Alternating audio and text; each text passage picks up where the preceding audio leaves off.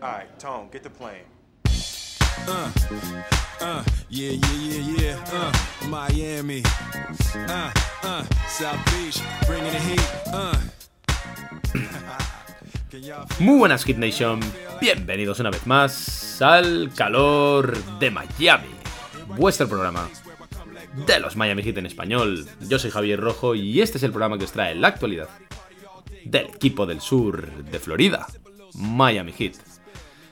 Tras pasar ya los dos primeros partidos en el Madison Square Garden, sobre todo ese segundo, que a pesar de la derrota, podríamos decir que fue una de las derrotas más dulces que ha tenido Miami en los tiempos recientes, porque se perdió, pero se perdió sin Jimmy Butler y dejando muy buenas sensaciones en el Madison Square Garden. eh, que antes de empezar el partido y sabiendo que Jimmy Butler no iba a estar de la partida, pues la verdad es que no nos invitaba mucho al optimismo, pero sinceramente el equipo se quedó tan solo a un pequeño paso, a unas decisiones arbitrales también cuestionables de Scott Foster, y eh, bueno, y, y en definitiva un poquito de suerte, un poquito de, de haber eh, salvaguardado algo los rebotes, las segundas oportunidades de Hartenstein y unos triples acertados de Josh Hart de haberse llevado el 0-2 del Madison Square Garden que hubiese puesto ya tierra de por medio y hubiese enfilado a Miami Heat para ponerse en el camino a las Eastern Conference Finals, a las finales de la conferencia este. Hoy no estoy solo, no me acompañan, no me acompañan los habituales, tengo al profe Pedro y, al, y a mi querido David seguramente durmiendo, porque estoy grabando un poquito tarde, pero me acompaña desde Miami Juan Carlos Guerrero de HSM Deportes, Insider, cubriendo a los Miami Heat. ¿Qué tal? ¿Cómo estás? ¿Qué tal, eh, Javier? ¿Qué tal, amigos del calor de Miami? Mira, de verdad que qué honor y qué gusto, y qué placer poder estar aquí en tan, a ver, aparecer tan lejos de, casa. ah. Fíjate que tú estás bastante tarde por allá y te agradezco hacer el sacrificio por invitarme acá y poder este, eh, disfrutar de esto porque acá apenas son las 7 y 11 de la noche. Imagínate, acá esto está apenas empezando y nada, estoy muy contento de poder estar acá. De verdad que muchísimas gracias por la invitación, Javier. Estamos en, en casi horario de, de inicio de partido de regular season, ¿eh? Aquí por lo menos. Casi, casi. Bueno, más o menos a esta hora, generalmente eh, estoy ya cerca, cerquita ahí de la cancha, o probablemente si quiero empezar a grabar o a hacer rápido los, mis, mis deberes, eh, ya me he ido a mi asiento y para empezar, ¿sabes? A escribir, sobre todo a escribir, porque me gusta escribir una buena nota y si la voy escribiendo durante el partido, le dedico el 100% a cada cosa que voy viendo en cada momento. Bueno, te- te- Eh, de, de hecho te, podemos leer en HSM Deportes, que estáis cubriendo de hecho toda la serie, también con, con un insider de los Knicks, me dijiste. Oye, sí, mira, de verdad que eh, eso es algo que nos ha gustado muchísimo eh, de esta serie, primera vez que nos sucede en la web. La web, de verdad que eh, el crecimiento es innegable. Estamos en, no voy a decir en todas partes porque en todas partes están los medios más grandes, pero estamos en muchísimos sitios y estoy muy contento de eso. Hemos cubierto el, el, el All-Star un par de veces, lo ha cubierto mi, mi colega Nelson Pérez, el dueño, dueño, director, jefe, eh, la mejor persona del mundo. De verdad que él es el líder de todos nosotros y él ha cubierto un par de juegos en las estrellas. Eh, en mi caso, cubro el Heat. Ah, Tenemos ya un- una persona cubriendo, está una persona cubriendo al- a los New York Knicks, así que estamos cubriendo el 100% de la serie. Eh, mira, cubri- hemos cubierto UFC a través de un muchacho que está muy metido en el, el mundo de la UFC. Eh, béisbol, están los chicos del béisbol en Toronto, en, acá en Miami, eh, mira, por todos lados. y, eh, en, en en la NBA estamos en 6, 7 estadios. De verdad que, wow, increíble el trabajo que estamos haciendo los invito a estar por ahí. Los invito y gracias nuevamente, Javier. Por supuesto que aquí todo, todo tipo de trabajo que sea para intentar además ampliar el contenido en español de Miami Heat en este caso, pues ya sabes Sí. que desde aquí tienes todo, todo el apoyo que necesites. Es justamente lo, lo, lo que yo te comentaba. Me gusta la iniciativa que tienes porque la NBA en español, yo creo que eh, le falta un poco de, de- de empuje individualmente. Cuando digo individualmente me refiero por los equipos, cada equipo. Le falta empuje a cada equipo, o, o ya los hay, existen personas como tú, como yo, en diferentes equipos, pero no somos tantos. Eh, y es lo donde yo creo, es. y es donde yo, es donde yo creo que estamos apuntando. Poco a poco cada vez hay más difusión y, y bueno, si es del Miami Heat mejor. Exacto, exacto. Eso es lo que nos trae hoy aquí.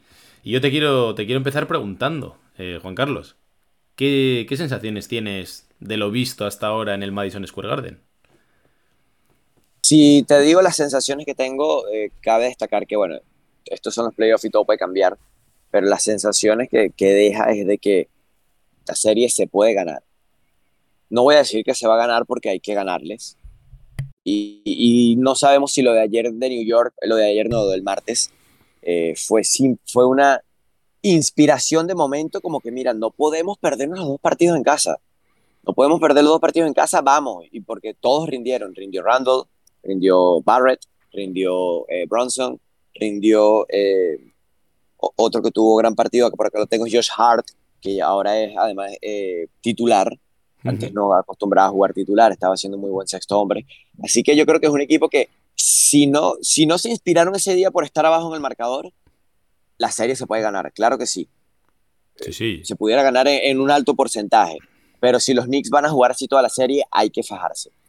La, la nota positiva ya la decías tú, sin Jimmy Butler, eh, jugar sin Jimmy Butler y ver el partido que se hizo, fíjate la confianza con la que Jimmy eh, termina el partido y hace el video ese que está rodando en las redes sociales, que se queda viendo a la cámara y haciendo así, sonriendo, como diciendo, eh, vamos, pues vamos a jugar. Correcto, sí, sí. Vamos a jugar. O sea, sé que te puedo ganar si juego muy bien, pero tengo que jugar como yo juego. Ellos saben que esto es un juego y Jimmy sabe que si juegan como, como ellos han venido jugando en los últimos 5 eh, y 2, 7 partidos, Jimmy sabe que hay muchas posibilidades de ganar. Por eso es que Jimmy tiene esa sensación y esa tranquilidad, porque puede salir a jugar. Puede salir a jugar y, e intentar ganar. No es una serie donde si ya perdiste uno, wow, siento que no voy a poder ganar otro como sucedió en la burbuja ante los Lakers. Bueno, yo creo que este equipo, sobre todo si algo ha demostrado, es estar un poco a prueba de balas. O sea, realmente esa sensación de wow, de igual no puedo ganar el siguiente. Yo personalmente, te lo digo como aficionado, superé o vencí ese miedo en el momento en el que el equipo se rehace de la derrota con los Bucks, que es la única derrota que ha tenido en estos playoffs, junto con la del otro día en el Madison Square Garden. Esa derrota con los Bucks que pierde Miami de palizón prácticamente desde que empieza el partido, a mí, por ejemplo, dije, uff, este es el equipo que yo he visto todo el año. exacto, exacto. Fíjate cómo se rehicieron. Fíjate cómo se rehicieron. Por lo tanto, a mí, por ejemplo, ese miedo, o sea, esa sensación psicológica de que a este equipo, mm, vamos a decir que no lo derriba nadie, porque el año pasado también con, Boston Celtics en las finales del Este, tienen dos, derrotas que son muy duras. Aparte del tiro, me refiero que hay dos derrotas que, que tienen en, concretamente allí, en el Garden, que son durísimas. Y que muy pocos equipos se vuelven de eso. Y realmente estos hits están demostrando que, ante las adversidades prácticamente que se crecen.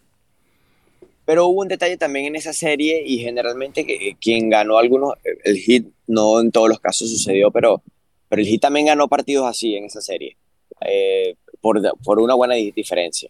Eh, creo que en aquel momento Miami queda bien parado porque yo hablo del tiro porque el tiro creo que describe muchas cosas. El tiro te, te, dice que Miami tuvo el último tiro de esa serie. O sea, Miami pudo definir un, eh, el, pudo cambiar en manos de Jimmy Butler estuvo cambiar el, resultado. O sea, el, tiro estuvo ahí. Muchos dicen que debió buscar el doble, él buscó el triple, eh, pero él, decidió ganar el partido. Él decidió ganar el partido. Creo que es algo totalmente válido eh, salir bien parado de una situación así entenderlo como que es una derrota que te puede llevar a algo mejor. Y este año el equipo cuando acortó la, la rotación en, en, los playoffs, la cosa cambia y ya uno se da cuenta que es, constante, es consecutivo. Cuando la rotación se corta, cuando ya hay que usar a los que son, eh, este equipo, wow, cómo rinde. Y por eso es que son los favoritos de Spolstar, los que están jugando. Sí, de hecho, yo hablando un poco de lo que hemos visto en el Madison, mm, te voy a ser sincero, a mí me cuesta ser más optimista, ¿eh? O sea, realmente me cuesta, me refiero, me tengo que, me tengo que sujetar un poco porque eh, evidentemente estamos al inicio de una serie, solo han pasado dos partidos, queda un mundo, la serie va empate a uno, pero para mí las sensaciones son muy muy buenas. O sea, realmente estamos viendo cómo en el primer partido Miami es capaz de soportar el peor momento que tiene de momento en esta serie, que es cuando se pone 16 abajo en el primer partido. Eh, bueno, no sé si llegan a 16 para abajo, pero son como 12, 14 puntos. Se, se rehacen de eso y acaban ganándole a los Knicks, incluso con Butler tocado en pista.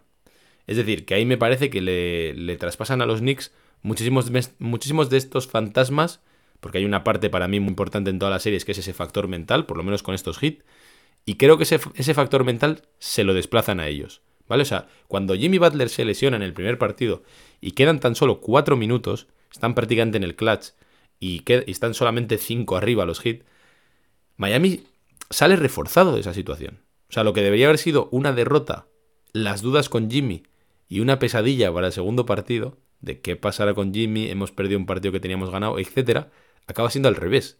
Miami gana ese partido, las dudas se las deposita al rival, y eso yo creo que lo vemos en el segundo partido, que en mi opinión, fundamentalmente, evidentemente, no ganan, no gana Miami porque no está Jimmy Butler, pero mm, lo vemos durante todo el partido como hay un equipo que tiene las ideas mucho más claras que el otro. Porque Miami estaba muy limitado en ese segundo partido. O sea, las cosas como son. Jugar sin Jimmy Butler es muy complicado para un equipo que ya hablamos y lo decimos siempre. Hay siete jugadores que son undrafted en este equipo. O sea, son jugadores que durante 60 rondas ningún equipo los escogió.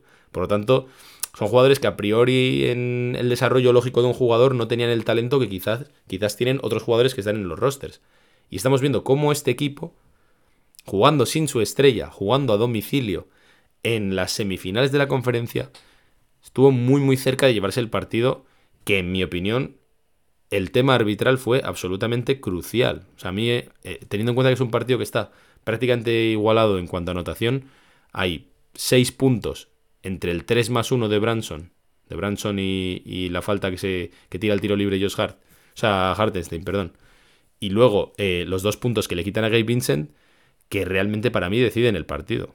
Y luego, de hecho, pasa los dos triples que estabas comentando tú antes de Josh Hart, que no tengo muy claro si eso se puede repetir. Por lo tanto, las sensaciones que yo creo que se lleva Miami, teniendo en cuenta que ahora la, serie vuela para Florida, me parece muy difícil que sean más positivas. ¿eh? De verdad que yo ya no es que haya series, sino que ahora mismo yo creo que ese factor psicológico, teniendo en cuenta además que es muy probable que vuelva Jimmy Butler ya para el tercer partido, creo que ahora mismo Miami, a pesar de ir 1-1, moralmente está un poquito por encima de los Knicks.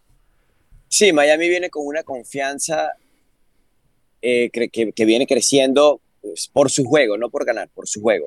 Confían en lo que están haciendo, como dices tú. Como dices tú, ellos confían en lo que están haciendo. Es un equipo que la, la, la, cara y la sonrisa irónica de Jimmy cuando termina el partido, el segundo en el Madison Square Garden, no, no es no es ni, no es sobriedad, no es no es confianza, claro, es, confianza. Es, es como yo te lo dije ahorita hace un rato. Vamos a salir a jugar. Y no solo eso, me acuerdo de hecho cuando, cuando ganan el primero contra los Bucks, si no me equivoco, que también Jimmy postea la foto de los ciervos. Estás jugando contra el primero del este. O sea, quiero decir, lo, más normal es que vayas un poco tapado. Esto no es el, caso de estos hits. Jimmy Butler está en, otro nivel de mentalidad. Eh, recuerda a grandes jugadores que han sido criticados quizás por, sus actitudes, sus cosas. El más grande lo fue, el segundo más grande lo ha sido. Si ese es el orden que se le da, yo creo que puede dársele cualquiera eh, de aquí a que termine la carrera de LeBron James. Pero bueno, eh, Jordan para mí es el mejor de la historia, ya lo dije. Pero eh, y, soy súper Lebron, Lebron Lieber, así que no, no creas que, que lo, que, que, odio a Lebron. Aquí se respeta todo, no te preocupes. Pero si ellos dos, si ellos dos han sido criticados como personas porque son muy competitivos, Kyrie Irving le hizo una guerra a LeBron James y Kyrie Irving hizo por un par de años ver mal a LeBron James en la liga, hasta que Kyrie se va de Boston y todos entendemos que, bueno, eh, o todos se terminaron de dar cuenta de que no era LeBron. LeBron era un competidor, a Jordan se le criticó también en algún momento sus actitudes, pero es que era un competidor era un competidor. Y Jimmy ha sido esto. Jimmy cayó en la cultura perfecta porque Jimmy se fue echado de Filadelfia, se fue echado de Minnesota, se fue porque no le quisieron dar el contrato de Chicago. Entonces, tú ves un jugador que de todos esos sitios donde se fue, la última temporada que jugó fue el mejor de ellos en el playoff. Tú ves un jugador que no puede ser malo. Simplemente necesitaba un sitio donde encajara perfectamente y esa es la cultura del Miami Heat. De verdad que increíble Jimmy. Crucial para ganar la serie si se va a ganar jugando. Si no lo está, Caleb Martin no lo va a hacer todos los días. Es difícil. Sí, yo, yo ampliaría este. Esto que estamos hablando de Jimmy como líder. Creo que lo que hace tan especial a Jimmy no solamente es lo que se ha convertido él como jugador, que es algo que yo creo que pocos o ninguno imaginábamos que llegase a este nivel, sino que lo más especial para mí de Jimmy Butler con respecto quizá a otros líderes que estamos viendo en la NBA es que Jimmy y Spoelstra en este caso han hecho creer al resto del equipo. O sea, desde que Jimmy aterriza en Miami, esta versión superlativa de Jimmy solamente la vemos cuando el equipo ya está en una necesidad tremenda de que Jimmy haga estas heroicidades. Pero por lo demás siempre vemos como a Jimmy le gusta involucrar al resto de los jugadores, le gusta hacer una especie de piña, una especie, no sé si decir de ejército, de que todos van a una. Y eso es lo que yo creo que vemos en esa madurez que tiene este equipo, que cuando pensamos que es Jimmy y cuatro jugadores rodeándole y si no hace Jimmy magia no van a ganar, pues es una buena muestra lo que vemos en el segundo partido de que eso realmente no es así, de que los jugadores han comprado totalmente el discurso con el que juega este equipo y que lo vemos eh, continuamente durante estos años y en el segundo partido realmente están muy cerca de llevarse el partido con ese, ese esa subida de nivel, ¿no? De cada uno de los jugadores, esa subida de nivel de Gabe Vincent, que está haciendo una serie espectacular hasta lo que llevamos, de Struz también, de Duncan Robinson, que apareció el segundo partido y también tuvo sus, sus, sus triples y sus momentos, y de, y de otros jugadores como Caleb Martin, claro, que está ahí también. Undrafted. Correcto, undrafted todos, todos los que he mencionado. Duncan, Struz, Gabe Vincent y Caleb Martin, ¿no? Son todos jugadores que van dando un paso adelante, pero no solo eso, ¿eh? incluso Jugadores que siguen llegando como Highsmith, que para mí está también teniendo una muy buena serie, con su rol ahí bastante limitado, pero sabiendo muy bien lo que tiene que hacer. Antes, de hecho, lo estaba hablando con David porque me lo he encontrado y le decía que así somos nosotros. que entra a aguantar, al igual que, al igual que Seller. A mí Entran a, aguantar. A mí, fíjate que Highsmith me recuerda un poco, en, evidentemente salvado en las distancias, pero el rol y lo que hace en la cancha, sobre todo en la parte ofensiva, me recuerda mucho a, a PJ Tucker, que es un jugador que sabe perfectamente sus limitaciones, su tirito de la esquina y se mueve como para intentar mover un poco la defensa y poco más. Yo voy un poco más atrás, me recuerda a Shane Battier. Ojo. Me recuerda a Shane Battier, eh, también, bueno, recordado. El mismo rol, defensivo, buscar este... 3 de manual, exacto. Sí, sí. Sí, sí, jugadas de manual. Las tuyas son las de manual. Si estás abierto, estás cómodo, tienes el espacio, hazlo. Eh, creo que es la orden de Spolstra, es por eso es que a veces vemos que este chico toma pocos tiros o nada, porque son simplemente los tiros en donde tú sabes que, que, que sí, ahí es donde hay que tomar el tiro. Además de, de lo que se faja en defensa y lo que hace eh, Shane Battier, eh, campeón con el Miami Heat dos veces, estuvo en los dos campeonatos, 2012 y 2013, creo que, que me hace recordar a, a, ese jugador que, que Spolstra siempre ha, ha conseguido como comodín. Eh, importante en esta serie, importante en la serie anterior, ha jugado minutos importantes. Eh, creo que en este último partido, eh, sobre todo en este último, donde, donde casi se gana este, en este último partido hay que valorar a muchos jugadores porque casi ganan, casi ganan ese partido. Es la realidad, casi lo ganan y, y, al casi ganarlo hay que valorar el esfuerzo que hicieron jugadores como los que acabamos de nombrar. En el caso de Highsmith, anotar dos de tres tiros, uno de dos triples, que tengo acá las estadísticas, eh, por eso tengo la cara baja, eh, anotar este, eh, esos dos, ese triple y, esos dos tiros en apenas tres intentos, tener una efectividad de dos de tres cuando el equipo te necesita, creo que es perfecto, creo que es genial. Así que se pierde el partido al final porque yo creo que no, porque no estaba Jimmy Butler, es lo que fielmente creo en lo que he visto, por lo que he visto, no porque eh, cubra el equipo, sea fanático o algo. Eh, no, para nada, eh, lo digo muy profesionalmente. creo que este equipo tiene para pasar esta serie. Hay que seguirlo viendo porque te puedes cruzar con un equipo, te puedes cruzar con los, con no sé, con, con, los Celtics en la siguiente ronda, unos inspirados Celtics y, y, no haya nada que hacer. Porque puede suceder. no lo sabemos. Pero este equipo se ha crecido, este equipo creo que tiene las herramientas para ganarle a los Knicks. Los Knicks también demostraron, tanto en el primer partido como en este último segundo, y sobre todo en este segundo, donde brillaron en el primer y último cuarto, eh, los titulares. Eh, ya ellos se dieron cuenta que no pueden tener a nadie afuera. Eh, el equipo no anda igual con por lo menos uno afuera. así que en el caso como fue lo que se vio con Randall, pero ya el Heat demostró que ganó confianza, como tú lo dices. Ganaron confianza en lo que están haciendo. Esa es la sensación que dejan el Madison Square Garden, coincido contigo en eso, y, eh, y, tener además, eh, a, fíjate, a cinco jugadores, a cuatro jugadores con, con 15 o más puntos, eh, todos, como tú dijiste, no drafteados, todos titulares, el único drafteado fue Kevin Love y fue el que tuvo peor partido, tuvo ocho puntos, yo creo que también por ahí se escapa el partido entre Kevin Love y Kyle Lowry, quienes tuvieron que, que, tirar de este partido por, por, por, razones lógicas obvias y fueron los que menos rindieron, imagínate. Eh, fueron los que menos rindieron. En el caso de Kevin Love, 2 de 9 tiros eh, de campo, 2 de 8 en triples, 8, 8 puntos apenas. Eh, sí, lo digo apenas, porque ha tenido mejores noches en equipos, en noches donde todo el equipo ha estado brillante y en noches donde el equipo lo ha necesitado también, como en la primera eh, victoria en el Madison Square Garden, que tuvo un partido grandioso, pero ese era el momento donde, bueno, se necesitaba ese líder y los líderes terminaron siendo los chicos, ¿ah? los, los, jugadores más jóvenes. En el caso de, de, yo te nombraba Kyle Lowry, apenas anotó seis puntos, eh, no aportó mucho para como venía aportando, es un jugador que también se transforma como Jimmy Butler, pero este sí es campeón, este sabe lo que está jugando. A mí me gustaría también destacar, sobre todo viendo el segundo partido, la defensa que está haciendo Miami. O sea, realmente me parece... Eso, eh, por eso son peligrosos. Me parece que de momento la batalla de la pizarra entre Spolstra y Thibodeau la está ganando claramente Spolstra. Eh, Sin confianza en los jugadores. Sí, sí, está claro. Está claro, pero yo lo que veo es que mm, está consiguiendo Spolstra que los Knicks jueguen a lo que Spolstra quiere, ¿vale? Y en, en el ataque se ve claramente cómo Spolstra está decidiendo prácticamente qué tipo de tiros va a permitir que hagan los Knicks.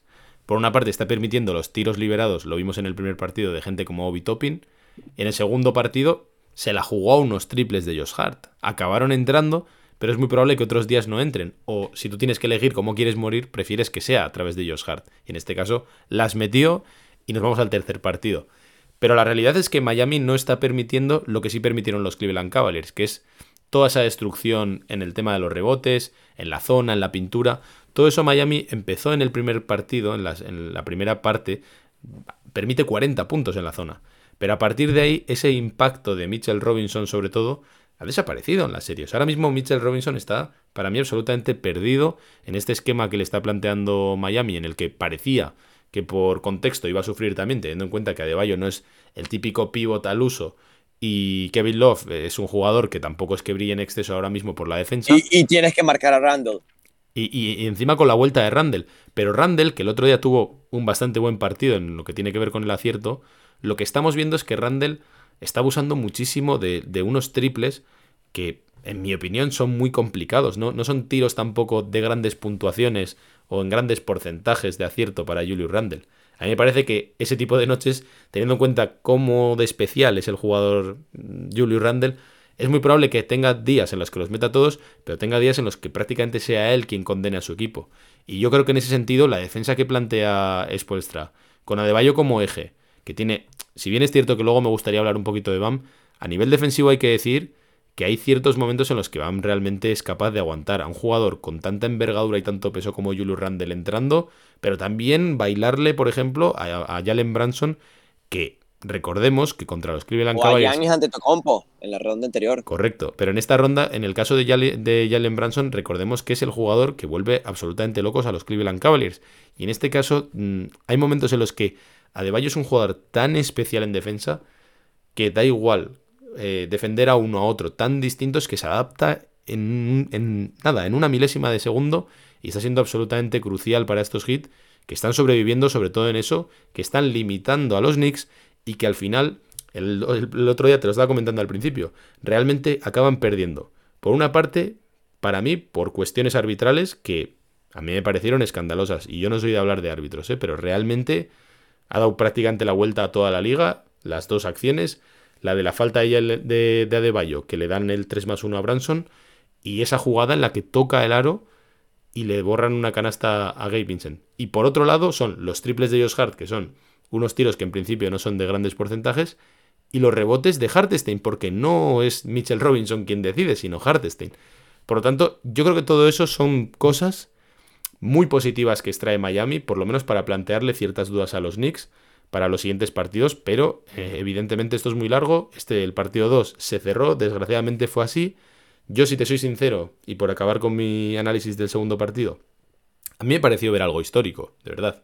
O sea, Miami no se llevó el partido, pero yo la sensación que tuve viendo eso, digo, lo que estamos viendo es tremendamente especial. O sea, yo no sé cuántas veces en, el deporte, ya no solo en, en, en NBA, en el deporte, en esas instancias, que estamos hablando de unas semifinales de conferencia, no sé cuántas veces un equipo tan limitado a priori de talento habrá conseguido hacer lo que, hizo, lo que hizo Miami hasta el final, o sea, hasta que le dejaron, vamos a decir. Yo de verdad que viendo el partido, o sea, eh, creo que los aficionados de Miami tienen que estar realmente orgullosos de lo que juega este equipo con lo que tiene. Y sin Tyler Hero, que no se nos olvide que no está jugando Tyler Ni Víctor Oladipo que ni Víctor Oladipo, eh, aunque Oladipo había perdido muchos minutos, eh, en lo que se refiere a los minutos importantes de, la serie ante, de, la serie ante Milwaukee. Pero, contra los Bucks, lo poco que jugó, jugó muy bien. Le tocó, sí, lástima que ese, día se lastima y, pero respondió exacto, respondió cuando le tocó. Tampoco quiero hablar eh, mal eh, de Víctor Oladipo, eh, que sí, bueno, nos quedó debiendo un poco, pero, pero apareció en el momento más importante y, y creo que esto es algo que una de las razones que tiene el Miami Heat acá dejó su rodilla, creo que tuvo un problema eh, dejó la rodilla por el equipo en ese, día. Se ha dejado las dos prácticamente. sí. ya prácticamente, así que eh, eh, una lástima su lesión porque era el sustituto natural de Tyler Hero y, eso es lo que hay que valorar de este equipo que ha distribuido los triples tanto en la, en la, ganancia de confianza de, Max Truss como, como en, la, repartición que se han hecho entre Caleb Martin, entre Haywood Highsmith, entre Jimmy Butler, entre Kyle Lowry, entre, entre Kevin Love, entre todos, poder tomar el tiro más cómodo de, triple, eh, para no llenarse uno solo de tiros o Jimmy necesariamente de tiros, porque los van a fallar si, te llenas necesariamente de tiros. Fíjate, como Caleb Martin toma muy inteligentemente sus tiros. A mí algo que me gusta de Caleb Martin, a diferencia de todos los demás undrafted eh, players que puede tener Miami Heat y muchos jugadores de banca de, la NBA en general de la liga, eh, por un rato, por un buen rato fue titular en el Miami Heat. Eh, es que este muchacho tiene mucha personalidad y personalidad de jugador que te puede ganar un partido. Casi lo gana en el Madison Square Garden del segundo. Eh, creo que tuvo un partidazo este muchacho y, tiene mucho de lo que quizás carece. No voy a decir que no la tiene porque quién es uno para jugar a un jugador de tal nivel, pero, pero tiene eh, quizás más confianza de poder ganar el partido que incluso Van a De Bayo, que yo vuelvo y repito, a mí me parece que, que, es un jugador que, que es muy importante o sea, sin él el Miami Heat no va a poder competir porque defensivamente es el eje. Eh, Van a de Bayo de los, de los pocos centros en la liga que no les afecta el pick and roll, porque él, como decías tú, él marque a quien marque, él está cómodo y puede marcar a quien sea eh, en el perímetro en la pintura, debajo del aro. Eh, él se siente cómodo jugando en cualquiera de, las posiciones si eso le, amerita la situación. Y, creo que esa versatilidad es lo que hace que defensivamente el Miami no sufra, porque cada vez que hay un pick and roll, él puede marcar tranquilamente a cualquiera de los pilotos o a aleros que, que, vengan a, atacar. Él no le importa, él, puede hacer el cambio sin ningún tipo de problema. Eh, con, con, con, Jimmy Butler, la confianza es, sub, eh, eh, es máxima. en este caso con Gabe Vincent, que se lo ha ganado también. Creo que Van Adebayo está en una zona de confort defensiva muy grande y que le brinda demasiado al equipo. Y por eso es que este equipo también compite porque defiende, defienden tanto que, que, que, wow, es imposible no poder competir o mantener el partido ahí si defiendes, si defiendes tanto como defiende este equipo. Siendo todo eso verdad, yo quería hablar también de algo que se está hablando mucho en Estados Unidos con el tema de Bama de Bayo. Y es que, bueno, yo también escucho mucho eh, otro tipo de podcast y prensa americana. Y están hablando estos días, y yo creo que con razón, de la pasividad de Bama de Bayo. Otra cosa que suele venir también en ataque cada abril, cada mayo. ya son varios años también que tenemos este debate y, bueno, yo para mí la sensación que tengo es que este año, eh, si acaba así, si acaba como estamos viendo, para mí se cierra cierto debate de hasta qué punto se puede confiar en Bam en ataque, porque la verdad es que, siendo verdad y después de haber alabado todas esas cualidades defensivas que me parece que son fundamentales para este equipo, Sí, sin, él este equipo no compite como compite. Estoy seguro de eso. Así como digo que estoy seguro de que es peligroso confiar ofensivamente en él. Eso es lo que nos está demostrando. Sobre todo, a mí lo que más me sorprende. Es lo que nos está demostrando, exacto. ¿Quién es uno para jugar? A mí lo que más me sorprende es que, teniendo en cuenta, sobre todo, que es, es, el año quizá que más limitados van, teniendo en cuenta toda la etapa de Jimmy Butler. O sea, la etapa de la burbuja había más herramientas. Eh, la etapa del año pasado, sin ninguna duda. Este año acaban siendo octavos prácticamente, ¿no? Porque son séptimos y luego pierden en el play-in. O sea, es un equipo realmente un poco venido a menos en la teoría. Y teniendo en cuenta que no está Jimmy Butler en el segundo partido, uno pensaría, teniendo en cuenta además, sumando lo que hemos estado hablando, que Tyler Girro está lesionado, que Víctor Ladipo también está lesionado. Pues la teoría lo que te dice, teniendo en cuenta un poco lo que hemos La máquina ofensiva está, está lastimada. Es la máquina ofensiva, porque la defensiva puede estar a plenitud y por eso es que el equipo compite, pero la máquina ofensiva tiene problemas. Claro, entonces si la máquina ofensiva tiene problemas, lo que necesita es que algunos jugadores den un paso adelante para mantener la máquina. Y eso lo estamos viendo, pero no estamos viendo a Bama de Bayo hacer eso. Lo que estamos viendo es un Bama de Bayo más o menos seguir un rol, en mi opinión, discreto y no sé si llamar pasivo, pero sobre todo discreto en la serie contra Milwaukee Bucks y ahora teniendo en cuenta que no está ni siquiera Jimmy Butler, él sigue haciendo los mismos tiros y dejando que otros jugadores que a priori mmm, tienen menos categoría que él, evidentemente cobran menos, y se supone que deberían tener mucha menos responsabilidad, estén asumiendo toda esa carga ofensiva. De manera espectacular, todo hay que decirlo, ¿eh? como hemos mencionado a Caleb Martin, con toda la razón, y a Gabe Vincent también me parece que hay que mencionarlo. Pero... Incluso Duncan Robinson no tendrá noches brillantes, pero tú lo ves intentando. Él sí gana dinero también. Exacto, sí. Lo, lo de Duncan también da para pa expediente. Pero en el caso de Adebayo, a ti, por ejemplo, que no sé, mm, ¿qué te sugiere? O sea, quiero decir, ¿tú también echas de menos ciertas cosas de BAM? ¿Crees que las vamos a ver en estos playoffs? ¿Crees que este es Adebayo y pedirle más es excesivo? No sé, ¿cómo lo ves tú? Yo creo que estos playoffs se ha demostrado de que se necesita un, jugador al lado de Adebayo capaz de absorber minutos importantes porque Kevin Love lo está demostrando. Eh, de hecho, tú y yo contactamos por una publicación de Kevin Love y, y, creo que él ha sido un jugador clave en la, en la, en la toma de confianza y en los playoffs. No habrá tenido un partido brillante en el segundo, pero, pero pararse ahí, ya solo pararse ahí y, ser un, cuerpo que defiende, un cuerpo más que defiende, eh, ya eso es un trabajo. Eh, y, creo que Kevin Love ha aportado bastante, le ha ayudado bastante este equipo. Ha demostrado de que Bam necesita ayuda Bam necesita ayuda. Eh, creo que, que, soy fiel creyente, como te decía, de que este equipo no puede ganar sin Bam. Eh, le va a costar mucho ganar sin, sin y digo esto en el caso de que una lesión o que no pueda estar, le va a costar más que incluso ganar sin Jimmy Butler, porque Bam es el centro de la defensa. Es un eje tan importante en la defensa que parece extraño que no haya ganado todavía un Defensive Player of the Year, pero bueno, después pero... no ha ganado nunca el Coach of the Year, o sea que ya lo hemos visto todo. sí, sí. Está claro. Entonces, entonces creo que, que, eh, y sin dudar de que, su, eh, que, de que es indispensable para ganar partidos y para, para, para, estar en el máximo nivel, porque ya tiene, este equipo tiene tres en cuatro años en el máximo nivel. Eh, creo que ofensivamente Ojo, en el primer partido en el Madison, eh, él, tuvo tiros importantes en cerrando el partido, tiro, entre tiros libres y, algunos tiros que, de esos que tira él de, de mediana distancia, los encestó, hizo como 6, 8 puntos en esos últimos 4 o 5 minutos de partido, eso fue importante, pero apareció en ese momento, ese es el banque que se necesita, esa chispa que por momentos sale, aparece, eh, pero eh, cuando el equipo lo necesite, no cuando el equipo esté en armonía. Es que yo. permíteme, que, vaya por ahí, porque esa es la duda que tengo yo ahora mismo. Eh, si este Adebayo fuese el que hemos visto siempre, no tendría ninguna duda.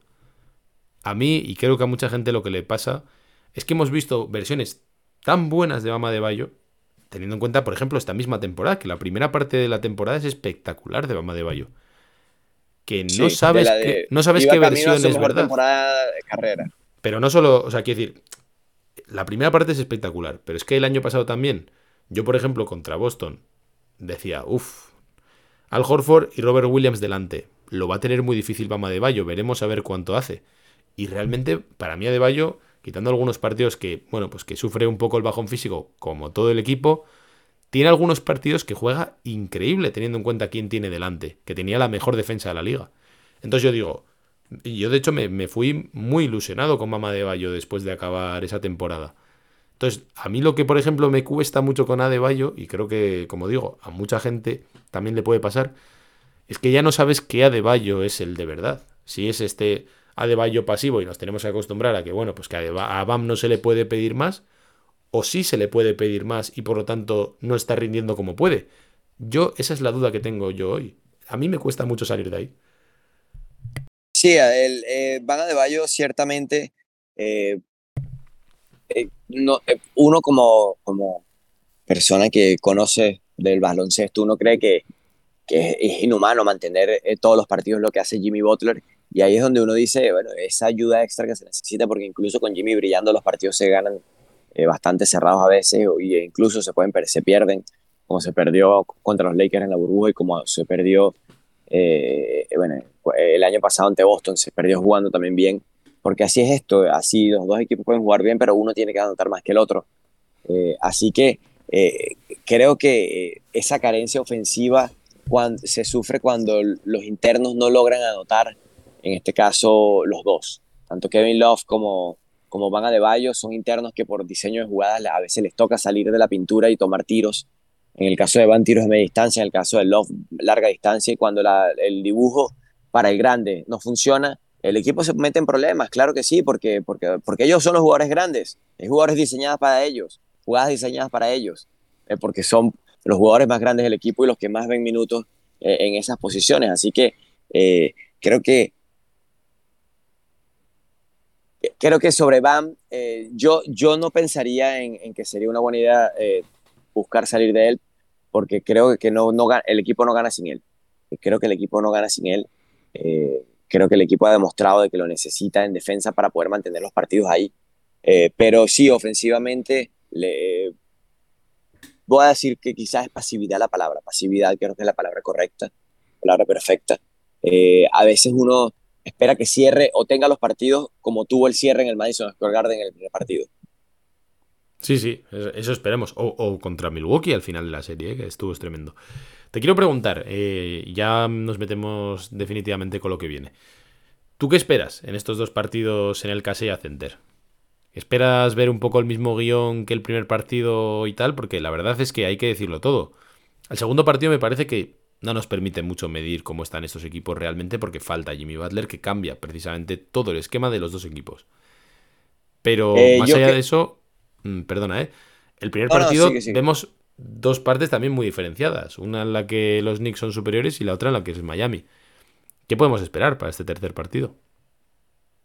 Eh, mira, eh, yo creo que los Knicks tienen a toda su gente sana eh, y hay un alto peligro porque tienen el equipo completo y, el equipo completo rindió en el cierre del último partido, por eso fue que se pierde, porque no había quien sostuviera, eh, no había un, líder como, como, Jimmy quizás que pudiera sostener el equipo un poco más en ese cierre y, de verdad que el cierre de, los cinco titulares de, de, New York fue espectacular y cómo han rendido ellos, porque rindieron también en el primer partido los que estuvieron, porque Randall no estuvo.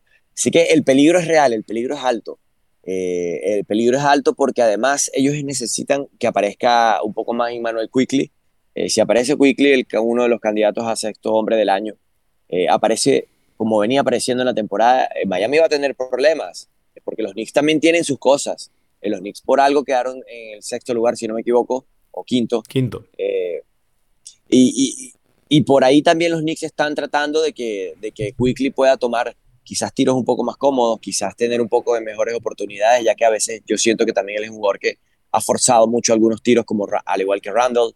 Eh, creo que los Knicks por ahí pueden ser muy peligrosos si logran que su sexto hombre eh, eh, consiga enchufarse como se enchufaron ya los cinco titulares. Por eso es que hablo de que hay un alto peligro, pero por el parte del Miami Heat, yo creo que va a ser un partido cerrado hasta el final, como acostumbran a hacer los partidos en el Casella Center. Miami siempre logra llegar a los últimos minutos con el partido apretado. Estén ganando estén perdiendo, casi siempre los partidos en, casa del Heat llegan apretados al final. Y yo creo que eh, por, ahí, en esos minutos de cierre, creo que se puede imponer si se cierra el partido. Si se va arriba New York va a ser muy difícil, pero si el partido termina cerrado ahí es donde yo creo que Miami Heat se crece y donde creo que el Heat puede ganar porque, porque lo hace bien, no solamente encestar puntos, no es solamente pensar en que Jimmy va a tomar el tiro y la va a encestar, no, porque no sabemos si la va a encestar todas. El equipo defiende muy bien en esas situaciones. En las situaciones de ya quedar menos de dos, de tres, cuatro minutos, menos de dos minutos, el equipo defiende muy bien y eso es lo que lo mantiene vivo en este tipo de situaciones. Fíjate cómo eh, Milwaukee en la última jugada de la serie no pudo ni siquiera hacer el tiro. Sí, sí, total, tal cual. A mí, Allen. A mí me parece que. Yo estoy un poco preocupado con cómo vuelve Jimmy, evidentemente. A mí es lo que más me preocupa, no solo para este partido, sino para lo que queda de playoff, ¿no? O sea, a mí mi Porque él va a jugar. Él, va, a jugar. Yo creo que tiene que estar en muletas para no jugar. Sí, él va a jugar y yo, y yo de hecho estoy, o sea, yo estoy cómodo con que él decida hasta dónde llega. Mi única preocupación racional es hasta dónde les puede dar la gasolina a estos hits. Que el año pasado, por ejemplo, yo estaba tan optimista y vi cómo se caían a pedazos contra Boston, a nivel físico me refiero. Eh, de todos modos, yo sí que soy, yo lo he dicho varias veces, mm, yo soy bastante optimista eh, porque realmente creo que hay una diferencia muy grande a nivel de experiencia y veteranía entre New York Knicks y Miami Heat. O sea, los jugadores de los Knicks están muy poco probados a estas alturas de la temporada. En cambio, los de Miami han jugado un montón de estas situaciones Y yo creo que eso se ve en el segundo partido, como jugadores, eh, pues eso, tan, tan, tan poco eh, probados, vamos a decir, o con tan poco valor a priori en, la NBA, estos undrafted como Struz, Kate Vincent, etcétera, realmente tienen mucho valor añadido a nivel de experiencia porque ya han estado en estas fases. Y por lo tanto yo creo que si ese tipo de partido de final apretado se, se, puede dar, como bien has comentado tú, me parece que todo es ventaja para Miami porque ya se ha visto en estas muchas veces y ha salido de estas muchas veces, que siempre gana de esa forma. Por lo tanto, bueno, yo creo que ahora mismo el, el tema es ver si Miami es capaz de sostener este nivel que le hemos visto durante todos los playoffs, porque realmente creo que ha jugado a un nivel altísimo.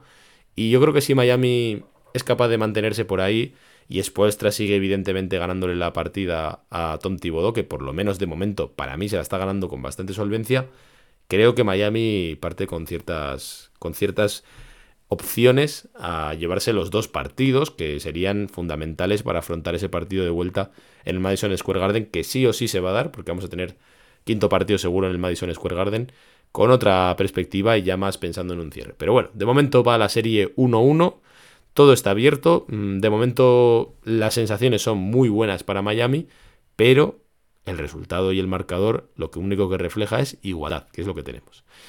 No sé si quieres añadir alguna cosa más, Juan Carlos, de la serie, alguna, no sé, ¿te la quieres jugar? ¿Cómo crees que va a salir esto? ¿Crees que va a ganar Miami? ¿O tienes miedo de los Knicks? ¿O cómo lo ves? No, mira, eh, obviamente cuando, en donde hago pronósticos en algunos momentos, quizás en la página donde hemos hecho para, para, bueno, para las redes y cosas así. Eh, ciertamente eh, el pronóstico que creíamos era que avanzaba Milwaukee.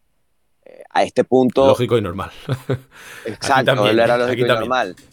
Pero para cómo ha jugado este equipo en estos playoffs, creo que el equipo va a competir. Una cosa que tiene, una, una sensación que me dejó el hit del año pasado, antes incluso de la, de la del, del, de la serie ante Boston, sino eh, ante Atlanta y ante Filadelfia, eh, me dejó la sensación de que el equipo, yo no sé si va a ganar, pero va a vender cara a la derrota.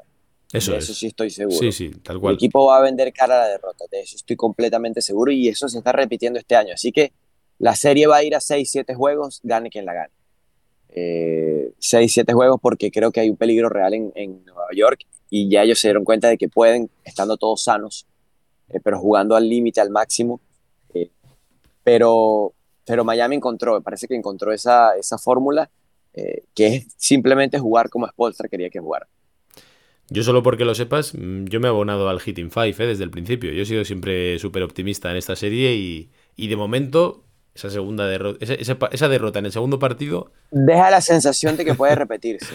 de que puede, de que puede ser. Ojalá que sí, así sufrimos menos. Eh, es como que no me sorprendería que suceda, pero, pero, pero ah, sé que hay que jugarlo. Dicho lo cual, lo que sí es, yo por lo menos me estoy divirtiendo mucho en esta serie, me está gustando mucho y es lo que le pido, seguir divirtiéndome, que estén todos sanos y que tengamos muy buen baloncesto. Pues nada, Juan Carlos, ha sido un placer. Te, te agradezco mucho que te hayas pasado por aquí.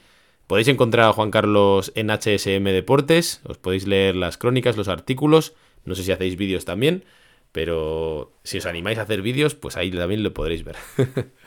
Sí, mira, escribo, eh, bueno, cada vez que voy al estadio y de vez en cuando escribo... Eh, que vas a, ir el lunes, por cierto, me has dicho. El lunes, sí, el lunes voy a estar por allá, eh, por compromisos mayores no voy a poder estar el sábado, pero el lunes voy a estar allá en el Casella Center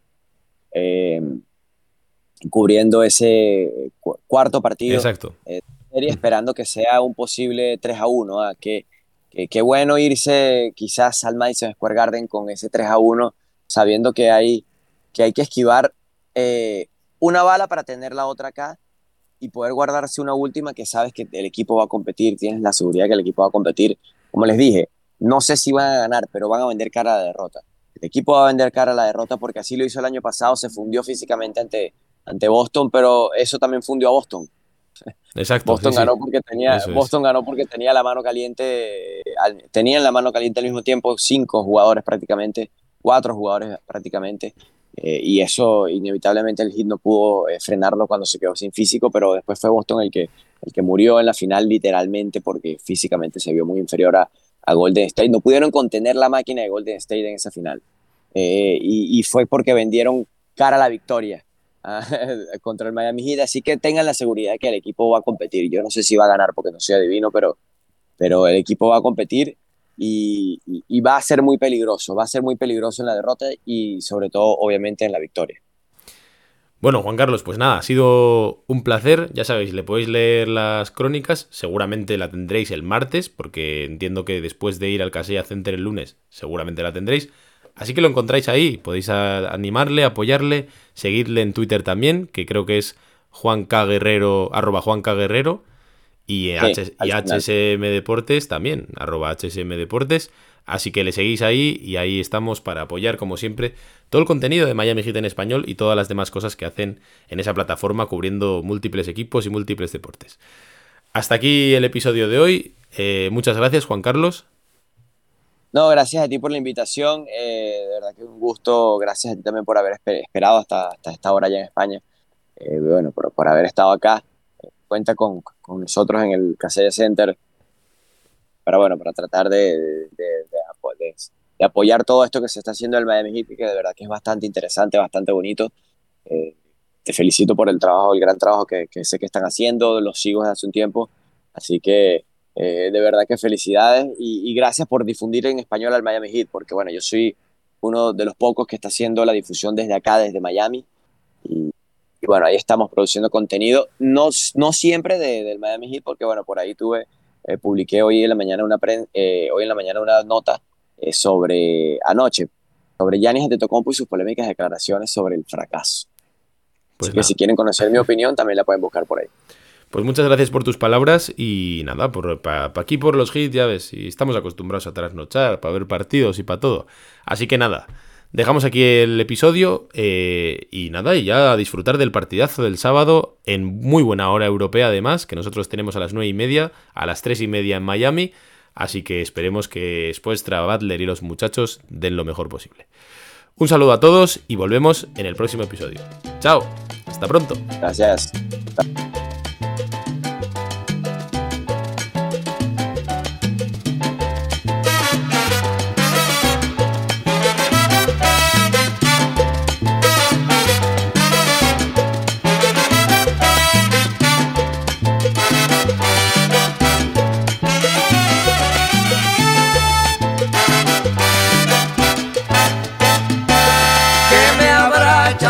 Que me tiene arrebatado, que me tiene medio loco, que ya estoy enamorado. Quizás serán sus ojitos, o tal vez su caminado, o quizás esas cositas que en su casa ella me ha dado.